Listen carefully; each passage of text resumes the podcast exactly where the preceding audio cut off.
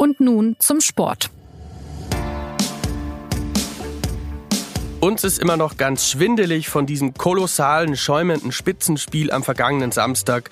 Borussia Dortmund 3, FC Bayern 2, das sind die nackten Zahlen einer Partie, die in der Bundesliga eine Zeitenwende eingeleitet hat. Und damit herzlich willkommen zu und nun zum Sport, dem SZ-Podcast für Leibesübungen, in dem nach diesem Wochenende natürlich der Fußball im Mittelpunkt steht.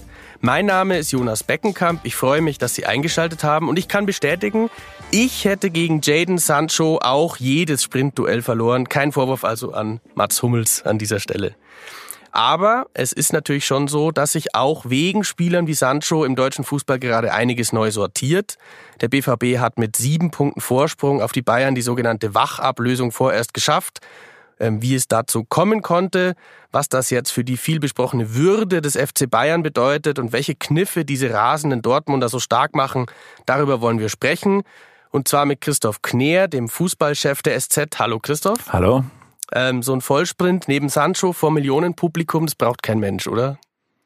Also Vollsprint neben Sancho zu Übungszwecken ja, vor Millionenpublikum nein. Ja, ich, also ich kann auch gern darauf verzichten äh, in meiner Laufbahn. Ähm, ja, unser zweiter Gast ist immerhin Hobby-Ausdauersportler, also mit Tempo ein bisschen vertraut. Es handelt sich um den Sportredakteur Martin Schneider, den ich gerne mit der Frage begrüßen würde. Ja, wie war das denn? War Bayern so schlecht oder war Dortmund einfach so gut dieses Mal? Also Bayern war überhaupt nicht schlecht. Äh, es war äh, sogar, wie ich finde, die beste äh, Saisonleistung des FC Bayern. Jedenfalls die erste Halbzeit, so gut habe ich es in diesem Jahr auf keinen Fall gesehen. Aber die Botschaft des Spiels ist natürlich, dass sie, obwohl sie ihre beste Saisonleistung gebracht haben, äh, völlig verdient gegen Dortmund verloren haben.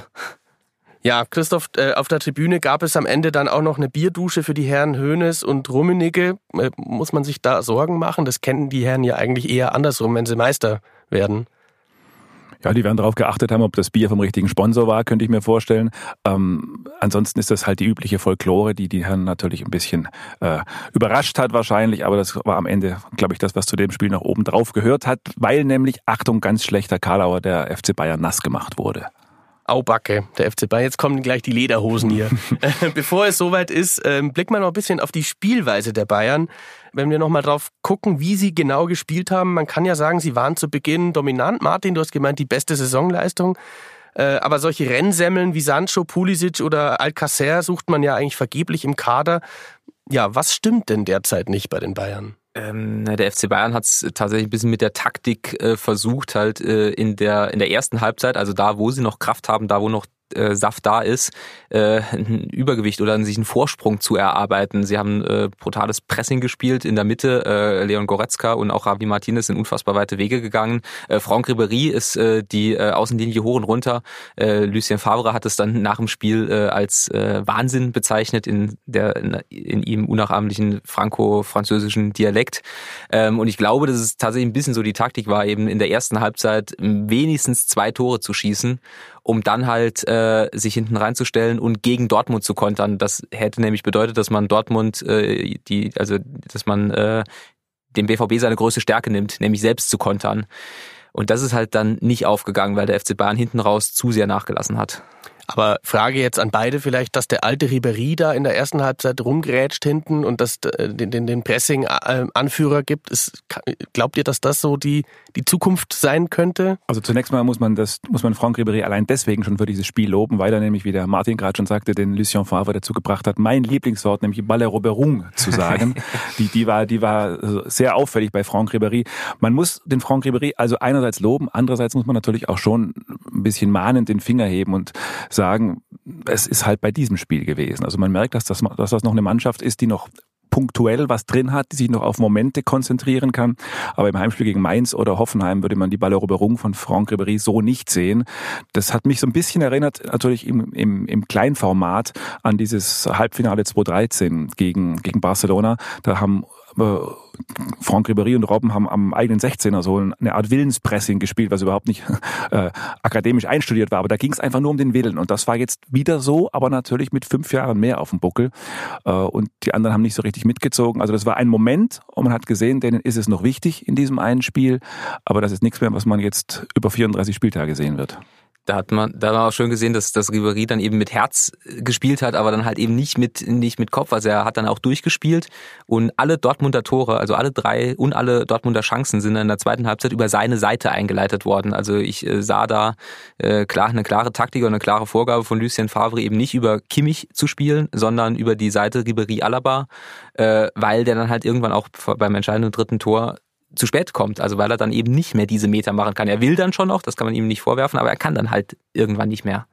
Meine, meine aktuelle These ist ja bei Robben und Ribéry. Robben hat jetzt nicht gespielt, aber die These grundsätzlich für diese Saison, dass die beiden Spieler, so sehr man die loben muss und lieb haben darf als Bayern-Anhänger vor allem da draußen, ähm, dass in diesem Jahr zu viel von diesen beiden Spielern abhängt. Die, die waren immer wichtig, die zwei, aber die waren immer so das Kürelement obendrauf. Und im Moment hat man das Gefühl, die beiden sind fast schon Pflicht. Also alles, was der Ribéry nicht löst, vorne offensiv, das löst dann auch kein anderer. Und das spricht dann natürlich A, nicht unbedingt für den Kaderbau und B, auch nicht unbedingt für den Trainer, weil man ein anderes Offensivmuster als Bälle auf Ribéry eigentlich nicht so richtig sieht. Dann sind wir froh, dass wir hier beim gesprochenen Wort sind und nicht beim Fernsehen, denn Franck Ribéry soll sich ja auch noch eine kleine ähm, Kappelei äh, mit einem Fernsehreporter geleistet haben. Ist ein Vorgang, der sicher noch aufgearbeitet wird. Wir sind froh, dass wir davon ähm, unbehelligt bleiben. Ja, ähm, wenn wir nochmal den Vergleich ziehen zu äh, der Phase, als die Bayern von Guardiola trainiert wurden, vielleicht Christoph, Frage an dich. Ähm, es schaut schon sehr anders aus, was wir heute auf dem Fußballplatz von den Bayern auf dem Spielfeld tatsächlich sehen, taktisch auch vom Personal. Ähm, was, wie würdest du es konkret beschreiben? Was ist konkret jetzt anders als damals? Also es war ja in den letzten Jahren schon so, dass man immer noch Reste von Van Gaal hat damit ja angefangen, von Van Gaal und dann Guardiola gesehen hat. Dieser, dieser radikale Ballbesitzfußball, der den Gegner in die Breite zieht, der den Gegner laufen lässt und den Gegner müde macht. Das ist über die Jahre, wenn man es nicht mehr akademisch einstudiert, wie in der Schule, wenn man Vokabeln nicht mehr lernt, irgendwann kann man sie dann nicht mehr. Und das ist äh, über die Jahre immer so ein bisschen rausgegangen und die Spieler sind auch ein bisschen älter geworden. Und jetzt hat man das Gefühl, da hat man einen Trainer, der mit dieser Art von Spielstil gar nichts mehr anfangen kann. Man merkt das eigentlich erst jetzt zu Saisonbeginn ist Kovac zu Recht auch gelobt worden. Aber jetzt merkt man, dass tatsächlich die Lösungen und die, die, die, die Muster in der Offensive fehlen. Und mein Eindruck ist schon, dass das ein Trainer ist, das ist jetzt gar nicht wertend gemeint, sondern nur eine Feststellung, ein Trainer ist, der zuletzt ja, bei Eintracht Frankfurt war, also bei einer Mannschaft, die sozusagen oft große Gegner hatte und oft bessere Gegner hatte und die dann über eine, wie das so schön heißt, kompakte Defensive kam und dann ganz schnell über Rebic gekontert hat. Und man hört auch manchmal so leicht verräterische Sätze von Kovac in der Pressekonferenz, wenn er in der Schlussphase, wenn den Bayern noch ein Gegentor gefangen hat, sagt, wir hätten die Bälle besser raushauen müssen oder sowas. So einen Satz hätte man von Guardiola oder auch von einem ähnlichen Bayern nie gehört. Bayern wollte das immer spielerisch lösen. Und da ist schon ein Kulturbruch jetzt drin und es gibt halt noch viele Spieler aus der Guardiola-Ära und ich kann mir schon vorstellen, dass da der eine oder andere jetzt taktisch auch ein bisschen verwirrt ist. Wie ist denn jetzt die Situation genau von Kovac? Er, er, wirkt ja schon ein bisschen angezählt. Man hört da ein gewisses Rumoren ja auch aus der Mannschaft. Ähm, die Älteren sollen nicht so ganz zufrieden sein. Auch das Thema Rotation ist, ist ein bisschen schwierig. Spieler sind draußen, dann sind sie wieder drin. Sie wissen aber nicht genau, werden sie geschont oder zählt er nicht so ganz auf sie. Ähm, Martin, du hast aber gerade gemeint, äh, er sei jetzt aber wieder gefestigter. Also wo würdest du, wie würdest du es jetzt einschätzen, Herr Kovac? Gibt es da schon leichte Tendenzen, dass es, dass es, dass er angezählt ist? Ähm, ich glaube, paradoxerweise hat dieses Spiel in Dortmund ihm eher geholfen, obwohl, äh, obwohl er es verloren hat. Also man hat in Dortmund gesehen, dass, äh, dass diese Mannschaft Grenzen hat. Die Frage ist jetzt halt eben, was kann der Trainer tun, um, um diese Mannschaft halt anzupassen? Das wird, so ein bisschen die, die Gretchenfrage sein. Was man natürlich tun kann, ist äh, darauf hoffen, dass Verletzte zurückkommen. Jetzt hat Thiago gefehlt, ein ganz wichtiges Bausteinchen in der Mannschaft, vielleicht sogar der, der, der beste Spieler eigentlich. Das Thema Formkrise ist auch was, was sich natürlich irgendwann verbessern könnte, wenn Spieler wieder in Form kommen. Ähm, Martin, wie ist es denn, Spieler wie Hummels, Martinez, Boateng, da ist ja schon eine sehr andauernde Formkrise. Hast du irgendwie beobachtet, äh, warum das so ist? Naja, ich, ich glaube, also mein, meine These zum FC Bayern ist halt, äh, die ist nicht so griffig, aber äh, ich würde sie vertreten. Es kommt halt im Moment einfach sehr, sehr viel zusammen. Also man hat eben diesen Trainer, der zuletzt bei Eintracht Frankfurt war und äh, sichtlich mit diesem äh, Spitzenniveau Probleme hat.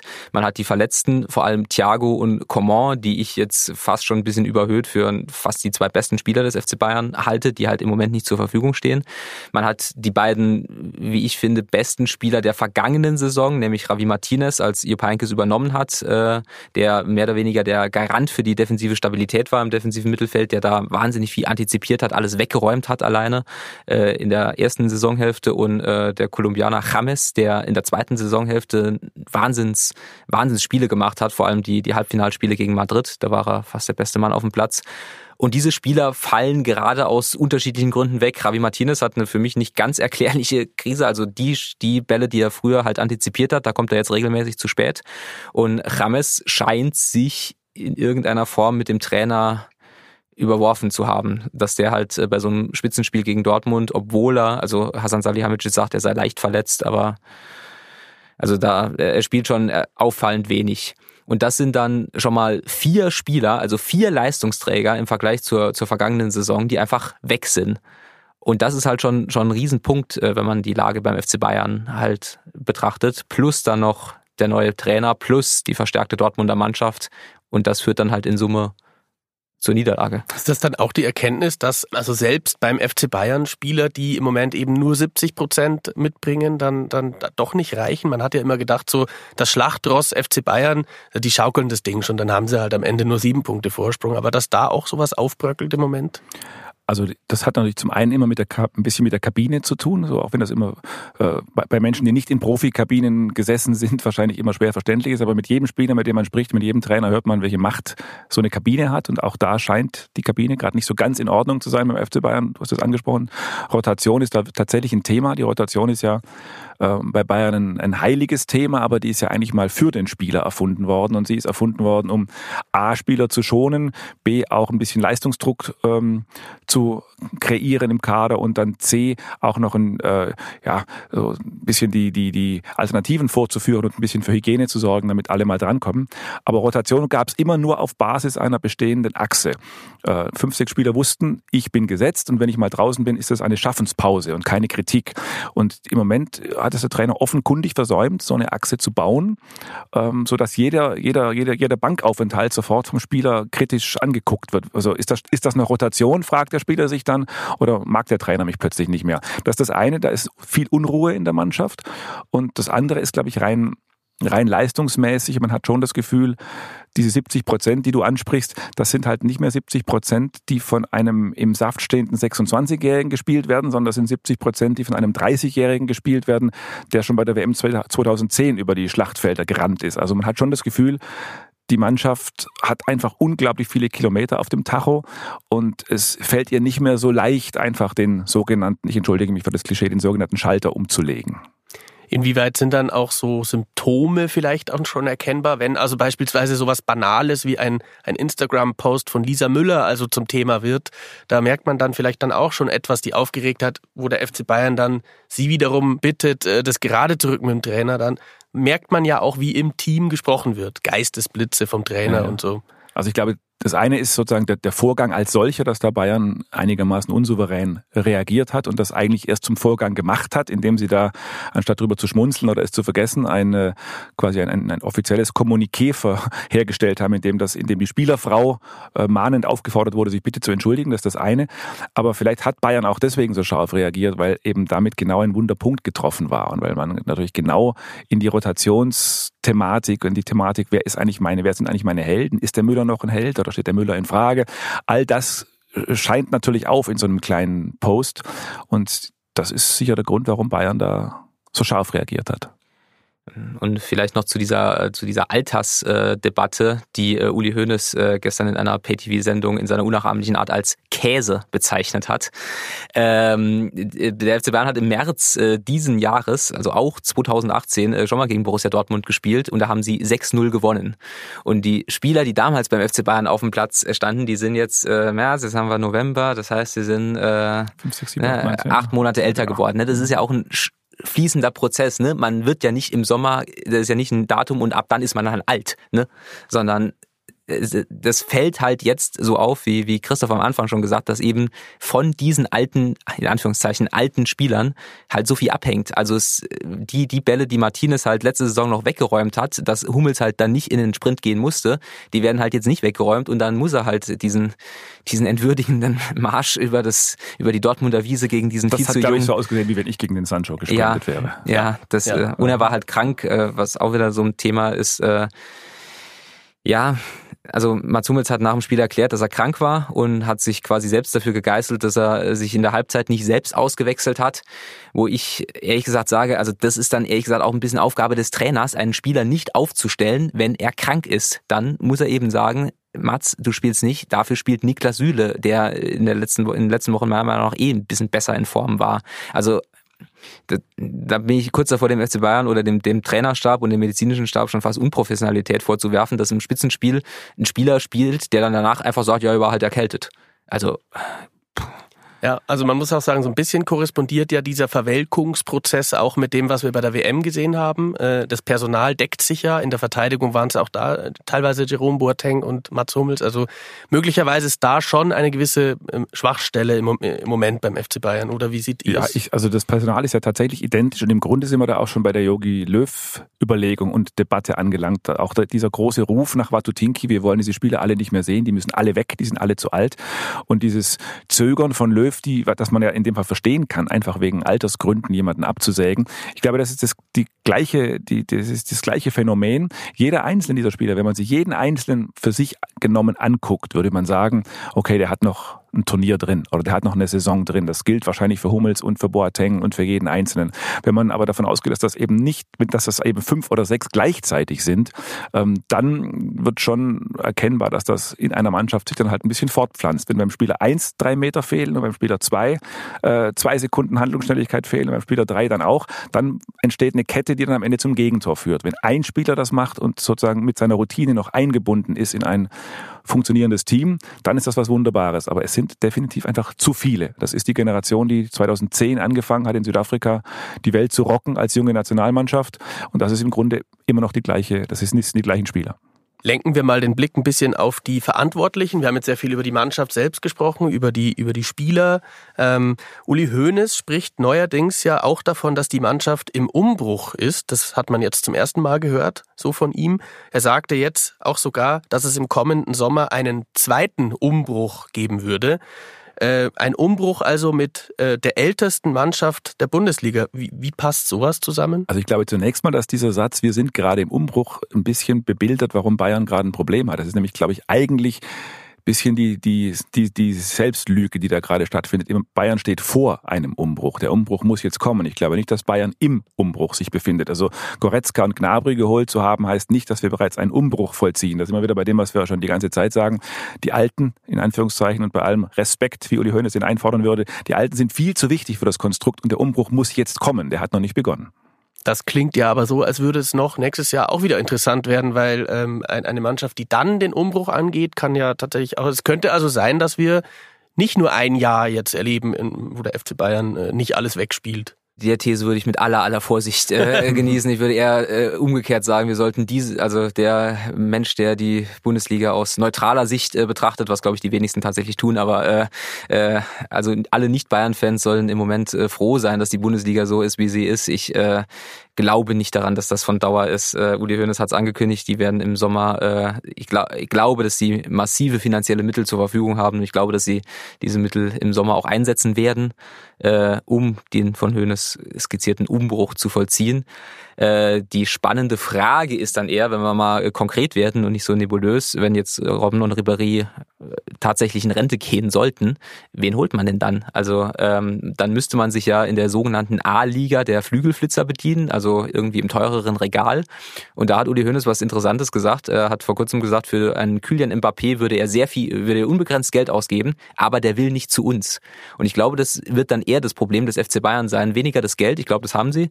Äh, aber es ist eben so, dass die, die Bundesliga für diese, für diese absolute A-Liga an, an Spielern vielleicht nicht mehr die, was heißt vielleicht, sie ist nicht mehr die erste Adresse. Das ist die Premier League und das sind die zwei Spitzenclubs in Spanien und vielleicht in Klammern noch Paris und, und Juventus Turin. Man muss die Mbappés entdecken, ganz kurz bevor sie die Mbappés werden. Das ist, glaube ich, das Geheimnis. Und da wird dann die spannende Frage sein, ob dieser, ob dieser Bayern, dieser Bayern-Führungskader, ob der gut, professionell und modern genug aufgestellt ist, um diese Spieler die es auf dem Markt sicherlich gibt, zu sehen. Also um die Sanchos, um jetzt mal dieses Beispiel zu nehmen, nicht aus Dortmund zu kaufen, sondern um die sozusagen selbst zu holen. Das, der Beweis steht aus, man darf es ihnen schon zutrauen, aber es wird spannend sein. Wie, wie ist denn, Christoph, nochmal an dich die Frage, dein Eindruck, ähm, haben denn die Alpha-Tiere des FC Bayern das Ausmaß der gesammelten Herausforderungen schon begriffen? Oder passiert das jetzt gerade oder hat, hat man das zu lange vor sich hergeschoben? Also ich könnte mir vorstellen, wenn man die doch einigermaßen, also wenn man denn die Änderung des Tonfalls bei den Bayern-Verantwortlichen sieht. Also vor drei Wochen, als noch jeder beschimpft wurde, der nicht bei drei aus dem Pressestübel war, ähm, hin zu einem Tonfall, der jetzt fast schon zu demütig klingt. Ich bin schon der Meinung, dass Bayern auch weiterhin offensiv sich äußern darf. Das war jetzt fast schon zu demütig, fand ich. Aber dieser, dieser, diese drei Wochen dazwischen zeigen mir schon, dass die Bayern das, glaube ich, im Rahmen ihrer Möglichkeiten jetzt verstanden haben. Also dieses Spiel war schon so ein bisschen die amtliche Beglaubigung zu sagen, wenn selbst unsere beste Saisonleistung nicht reicht, um den Rivalen zu schlagen, dann muss was passieren. Ich glaube, das haben sie schon verstanden jetzt. Wie seht ihr denn vor diesem Hintergrund äh, solche Kraftmeierei, so kraftstrotzende Auftritte wie, wie eben jene legendäre Pressekonferenz? Ähm, waren da, war da auch schon Nervosität, Verzweiflung im Hintergrund zu spüren? Also wie ein angeschossener Hund, wie man so schön sagt? Äh, ich glaube, es war eine Mischung aus vielleicht Verzweiflung und einfach den alten Reflexen. So, so hat dieser Verein seit 30 Jahren die Liga im Griff und diese Reflexe haben auch immer funktioniert. Dieses Wagenburg bauen und dieses, wir, wir halten jetzt zusammen, wir, wir da drin gegen den Feind da draußen und dann rennen wir erst recht. Siehe Ribery, der plötzlich die Balleroberung an der eigenen, am eigenen 16er betreibt. Das funktioniert traditionell beim FC Bayern. Man muss aber dazu sagen, dass der Fußball und der Markt sich verändert haben. Das hat sicherlich 1992 gegen Kaiserslautern, Werder Bremen oder sonst wen funktioniert. Jetzt gegen eine top, top, top modern und schnell aufgestellte Borussia reicht das halt einfach dann vielleicht nicht mehr. Martin, vielleicht kannst du noch mal einschätzen, warum tut sich der FC Bayern so schwer damit, sich zu erneuern? Natürlich hat man diese Führungsfiguren, die da seit so vielen Jahren äh, am Werk sind. Aber die Mittel, du hast es ja vorhin gesagt, sind ja eigentlich da. Das Festgeldkonto des FC Bayern äh, ist, ist ja immer noch gut gedeckt. Äh, der Sachverstand war zumindest in der Vergangenheit ja auch immer da. Naja, man hat halt vor der Saison oder vielleicht noch äh, in, in den letzten Zügen der, der vergangenen Saison eben die Grundsatzentscheidung getroffen, dass man äh, symbolisch jetzt diese, zum Beispiel mit dieser Achse Robben und Ribéry eben noch in eine Saison geht. Und anhand dieser Grundsatzentscheidung ergeben sich dann halt alle anderen, nämlich dass man halt mit äh, Serge Gnabry eben keinen Spieler von internationalem Format eben äh, nimmt, sondern halt jemand, der, wenn die Rotation eben stimmt, halt für Robben dann reinkommt und ein Robben spielt dann eben die wichtigen Spiele. Und wenn man halt diese Grundsatzentscheidung trifft, dann ergibt, wie ich gerade gesagt habe, ergibt sich eben alles andere dadurch. Ja, der, der FC Bayern hat, und das ist jetzt gar keine Kritik, das hat diesen Verein ja über Jahrzehnte erfolgreich gemacht, diese Mir san mir Politik und dieses, dieses familiäre, was Uli Hoeneß ja auch immer betont und das, was ja auch wirklich ein Wert ist, hat aber natürlich zuletzt schon da, dazu geführt, ist jedenfalls der Blick von außen, dass man das eine oder andere einfach ein bisschen vertagt hat. Also im Grunde beginnt das ja ganz oben, schon Hoeneß und Rummenigge sind ewige Helden, die das seit Ewigkeiten machen. Dann eine eine Hierarchieetage drunter gab es den Trainer Heinkes, einen ewigen Helden. Da hat man so lange drauf gewartet, ob der weitermacht, bis dann die anderen Trainer vom Markt waren und die ewigen Helden auf dem Platz. Äh, die Robbins und Ribéry's werden auch so lange geliebt und gefördert, dass sich die Sanés dann irgendwann entscheiden, woanders hinzugehen, weil sie genau wissen, also hinter Robben und Ribéry setze ich mich nicht auf die Bank. Also im Grunde ist dieses, diese Qualität, die dieser Verein hat, ähm, jetzt hat sich zuletzt ein bisschen gegen sich selbst gewendet. Ähm, was würdet ihr denn sagen, welches Personal braucht denn dieser Club äh, in der Führung und vielleicht aber auch in der Mannschaft konkret? Was für welche Figuren kann man sich da vorstellen? Muss es da so gravierende Veränderungen geben, dass man beispielsweise sagt, Philipp Lahm wäre eine Figur, die beim FC Bayern äh, die Zukunft gestalten kann? Also man kann das ja jetzt nur in der Theorie und im, im, im Gegenschnitt sich einfach mal vorstellen. Also man könnte natürlich sich jetzt auch vorstellen, dass das Führungspersonal sportlich nicht Salihamidzic und Kovac heißt, sondern auch äh, Lahm, Schrägstrich Eberl und Tuchel zum Beispiel. Das waren ja tatsächlich äh, Personalien, die sehr, sehr eng äh, vor der, oder einigermaßen eng vor der Realisierung waren, jedenfalls auf der einen Seite der FC Bayern Führungsschicht. Ob das jetzt deswegen zwingend besser gewesen wäre, weiß man natürlich nicht. Aber das hätte natürlich schon einen gewissen internationalen Anstrich, ein gewisses internationales Format gehabt. Während jetzt hat man mit Salihamidzic und Kovac schon zwei Leute wertfrei gesagt, die sich dieses Niveau erst drauf schaffen müssen und die da noch bisher noch keinerlei Erfahrung haben. Und das ist natürlich schon eine Herausforderung für so einen Verein. wenn man mal äh, ins Jahr 2013 zurückgeht, also diese Mannschaft, die die Champions League gewonnen hat, das war ja im Prinzip eine Bayern-Mannschaft aus dem aus dem Bilderbuch oder aus dem aus dem aus dem Herzen von Uli Hoeneß auf den Platz übertragen. Da waren zwei zwei bayerische äh, Leitfiguren mit äh, Philipp Lahm und, und Bastian Schweinsteiger und drumherum äh, eine mit deutschen Nationalspielern verstärkte, international schlagkräftige Truppe. Und vor allem halt diese, diese, diese bayerischen Leitfiguren. Da ist jetzt halt nur noch Thomas Müller da, bei dem man auch äh, zumindest gucken muss, wie er sich jetzt äh, auf seiner, in seinem Karriereabend, wie er sich entwickelt. Und ansonsten ähm, ist zumindest in der, in, der, in der unmittelbaren Jugend oder aus dem, aus dem Verein ist ja niemand da, von dem man sagen könnte, der könnte jetzt in den nächsten Jahren, nächsten zwei Jahren, nächsten drei Jahren irgendeine entscheidende Rolle spielen. Das heißt, der FC Bayern wird sich eben Kompetenz zukaufen müssen. Und das ist das, was ich eben gesagt habe. Sie müssen halt gucken, wenn sie, wenn sie äh, sich aus der A-Liga bedienen wollen, ob diese Spieler überhaupt kommen wollen. Wenn sie halt nicht aus der A-Liga kommen, dann müssen sie eben wie so, wie so ein SC Freiburg auf hohem Niveau Scouting betreiben, beziehungsweise die Spieler sehen, bevor sie halt zum, zum A-Spieler werden. Also es gibt da, es gibt da im Unterbau bei Bayern schon den einen oder anderen, der, der offiziell gar nicht bekannt ist, also Chef-Scouts und sowas, die da schon ein Auge haben und auch ein gutes Netzwerk haben. Und man, ja, das wird tatsächlich spannende Frage sein. Also man kriegt inzwischen eine Fantasie dafür, wie die Abwehr heißen könnte, wenn Hummels und Boateng aufhören. Da könnte sich schon vorstellen, dass die dann Süle und Pavard heißt. Das, mit dem Pavard gibt es ja offenbar schon fixe Absprachen. Ähm, was dann aber auf den Flügeln passiert, offensiv, und was dann passiert, wenn Lewandowski in ein, zwei Jahren mal äh, irgendwie nach Katar wechselt, das muss man tatsächlich einfach mal abwarten. Und da, das wird dann tatsächlich spannend. Ähm, Martin, du hast es auch gerade angesprochen, 2013, wenn man da noch ein bisschen zurückgeht, dann kann man ja tatsächlich ein bisschen Hoffnung schöpfen, auch weil nämlich die Bayern auch damals aus einer Phase kamen, wo ihnen der BVB zumindest zwei, drei Jahre auf der Nase rumgetanzt ist und sie haben damals ja die Erneuerung sehr wohl geschafft. Ähm, glaubst du, dass das auch vielleicht so äh, eine Erinnerung auch äh, sein könnte, dass der FC Bayern sagt, damals haben wir einfach für Martinez viel Geld ausgegeben, äh, haben einen neuen Trainer geholt und dann haben wir also diese kurze Hegemonie des BVB auch wieder beendet? Ich tue mir ein bisschen schwierig, die Phasen zu vergleichen. Ich glaube, dass sie äh, 2009 und ging das ja los. Äh, ich fange den Zyklus an mit mit Van Gaal 2010, äh, der ja, zum ersten Mal anfing, eine, eine Spielidee zu, zu implementieren. Ich glaube, dass sie 2009 blanker dastanden, als äh, als sie jetzt dastehen. Als sie 2009 gegen Barcelona aus der Champions League äh, ausgeschieden sind, da war die äh, die Abwehr, glaube ich, Christian Lell, Massimo Otto und und Breno plus äh, Daniel van Beuten. Ich, das weiß ich aus dem Kopf nicht mehr. Aber, Aber nicht, der bitte nichts gegen den nicht zu unterschätzenden Jörg Butt im Tor. Nein, ja. natürlich nicht. genau. Damals das erste Spiel gemacht hat. genau. Ja. Ähm, also ich glaube, dass sie 2009 blanker da standen, als sie jetzt da, da, da stehen. Vor allem, äh, weil sich die, äh, die, die Spirale des internationalen Fußballs ja auch weitergedreht hat und der FC Bayern auch einfach finanziell über diese äh, neun Jahre viel, viel stärker ist. Also der Vorsprung vor Borussia Dortmund, der finanzielle Vorsprung, der ist immer noch so massiv, ähm, dass ich, was ich am Anfang des oder Mitte des Podcasts gesagt habe, ich eine, eine dauerhafte Zeitenwende mag ich nicht glauben. Kann man denn äh, unseren äh, objektiven Hörern, die vielleicht deren Herz äh, keinem der beiden Vereine gehört, äh, irgendwie zumindest ein bisschen versprechen, äh, dass es nicht passiert, dass der FC Bayern halb Dortmund wegkauft? Oder glaubt ihr, dass es jetzt wieder so kommt, das Imperium schlägt zurück und die Sanchos und Pulisic landen dann in den nächsten zwei Jahren in München? Also ich habe mich ein bisschen gewundert gestern tatsächlich über den Mut von Aki Watzke, der ja gestern da im Fernsehstudio saß und äh, tatsächlich gesagt hat, ähm, er könne das ausschließen, dass äh, ein, ein Dortmunder Spieler im, im Sommer nach Bayern wechselt. Sie hätten da auch vorgesorgt und keine Ausstiegsklauseln mehr. Ich nehme ihm ab, dass das sein erklärter Wille ist und ich glaube auch nicht, dass das rasend wahrscheinlich ist im Moment. Aber wenn man mal den, den Trainer Tuchel befragt, was dessen Dortmunder Erinnerung war, dessen Dortmunder Erinnerung war, dass ihm versprochen wurde, dass weder äh, Mikitarian noch Hummels noch Gündogan verkauft, also dass keiner von denen, dass jedenfalls nicht alle drei gleichzeitig verkauft würden. Am Ende wurden dann alle drei verkauft. Ich will damit nur sagen, dass da geht es jetzt nicht darum, wer jetzt hier in dieser Debatte Recht hatte oder wer wessen Wort äh, geglaubt oder nicht geglaubt hat. Es geht nur darum, dass der Markt manchmal derartige äh, eigene Gesetze hat, dass man solche Versprechungen vielleicht nicht abgeben sollte. Aber ich glaube, dass Bayern es woanders probieren wird, dass sie jetzt nicht zwingend einfach den alten Reflex haben werden.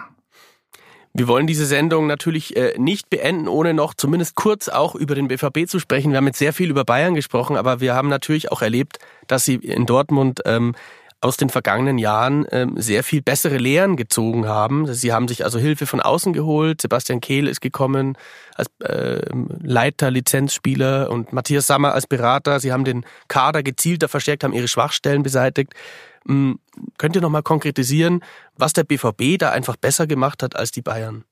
Also ich weiß nicht, ob sie es grundsätzlich besser gemacht haben, aber wenn man auf die vergangene Transferperiode zurückguckt, zumindest, muss man sagen, dass da eine tatsächlich ein Schadensmanagement stattgefunden hat, dass man sozusagen genau die Schwachstellen im Kader beseitigt hat. Also im, im defensiven Mittelfeldzentrum war zum Beispiel zu wenig Autorität vorhanden. Das zieht sich ja schon die Tuchel-Zeit zurück. Das wurde ja damals schon kritisiert.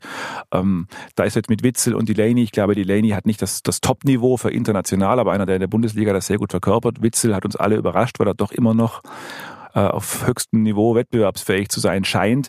Also auch die Frisur ist auch auf die Frisur ist Niveau. top. Die, die ist ja. Ja, obwohl, er, obwohl ja immer noch Experten behaupten, er würde die Frisur von Fellaini auftragen, aber nachdem es die Frisur doppelt gibt, wird es vielleicht zwei, werden es zwei verschiedene sein.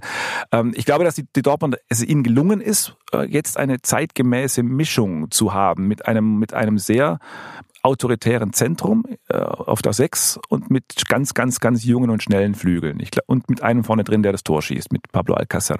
Ich glaube, das ist die Mischung, die die moderne Mannschaft braucht. Ob die jetzt am Reißbrett entstanden ist oder sich ein bisschen durch Zufall entwickelt hat, kann ich von hier nicht beurteilen. Aber Stand jetzt sitzt diese Mischung.